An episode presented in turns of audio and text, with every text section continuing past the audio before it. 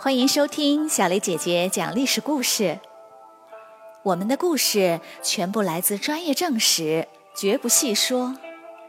每周一、三、五，来跟我一起听一段故事，了解一段中国历史吧。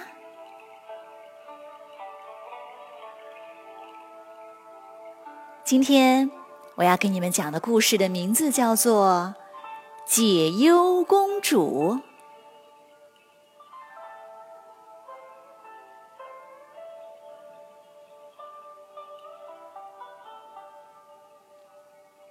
霍光刚立汉宣帝不久，就收到一封来自西域乌孙国的信。信中说：“匈奴经常袭击我们，我们决心反攻，想请汉朝一起出兵，左右夹击。”奇怪，乌孙国在遥远的八千里以外，怎么会想起给汉朝写信呢？这是因为乌孙王的妻子是个汉朝人，叫做解忧公主。早在三十年前，有一位江都公主远嫁乌孙，但是她因为语言不通，生活不习惯，仅仅五年就忧愁而死。汉武帝就派楚王的孙女儿解忧公主去代替江都公主。君命难违，解忧公主只好提心吊胆的上路了。经过几个月长途跋涉，才到了乌孙国，成为了乌孙王军须弥的右夫人。军须弥除了右夫人，她还有个左夫人，是个匈奴女人。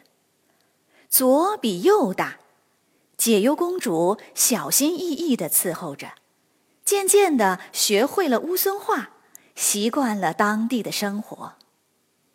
八年后，君须弥死了，由于儿子年龄还小，就把王位托付给了他的堂弟。这个堂弟长得胖乎乎的，大家便称他为肥王。按照乌孙国的习惯。新王要继承旧王的所有妻妾，也就是说，解忧公主必须改嫁给肥王。这太不符合汉朝人的习惯了。当年江都公主就曾强烈反对过，可汉武帝并不理会，解忧公主也没有办法，只好硬着头皮嫁给了肥王。可没有想到，肥王对她很好。两人情投意合，渐渐相亲相爱了。一转眼，两人在一起幸福的生活了二十多年。解忧公主生了三个儿子，两个女儿。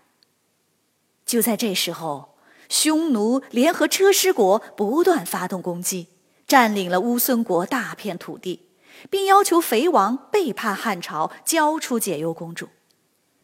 肥王不肯，于是就有了上面那封信。难得有个好帮手，霍光马上就同意了肥王的请求。汉朝派出十五万骑兵，兵分五路向北深入匈奴。匈奴人听说了，纷纷赶着牛羊逃向远方。而肥王率领五万骑兵从西面截击，正好迎上了匈奴，杀敌四万，俘获牲畜七十万头，大获全胜。匈奴恨死了乌孙。当年冬天，单于率兵进攻乌孙报仇，虽然抢了一些财物，但在回军途中却遇到了罕见的暴风雪，冻死的人不计其数。活下来的还不到十分之一。匈奴连遭重创，损失惨重，周边的民族也趁机侵入，称雄了上百年的匈奴从此一蹶不振。随着匈奴的退出，汉朝在西域的影响越来越大，并开始派兵建立都护府，维持秩序。而解忧公主的声望也达到顶点，他的大儿子等着接肥王的班，二儿子被推举为刹车王，三儿子是将军，大女儿嫁给了龟兹王，二女儿是侯夫人，一家人个个都声名显赫。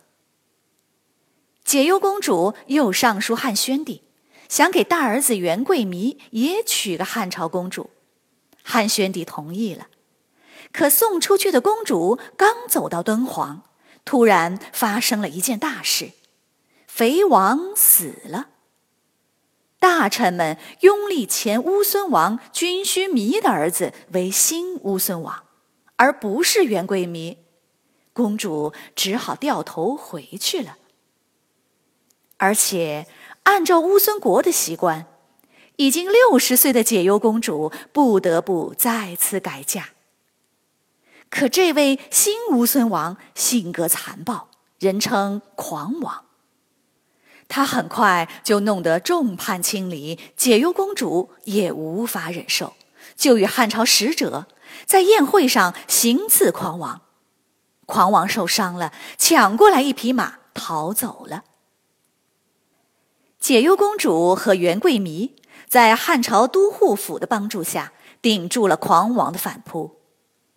几年后，肥王的另一个儿子乌就图杀死了狂王，并想自立为乌孙王。眼看元贵弥又要和乌就图大打出手了，这时解忧公主的一个侍女名叫冯辽。挺身而出，说服了乌就图，同意和解。冯辽向汉宣帝请示后，被任命为中国历史上难得一见的女使者，正式出使乌孙国。他宣布，两人平分土地，都当乌孙王，元贵弥为大王，乌就图为小王。就这样。一场战争就被化解了，乌孙国又安定下来了。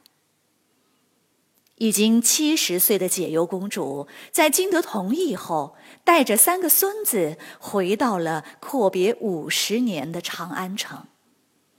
长安城繁华依旧，只是当年的红颜少女，如今已是满头华发。汉宣帝亲自接待解忧公主，感慨万千。两年后，解忧公主在家乡的土地上，平静的离开了人世。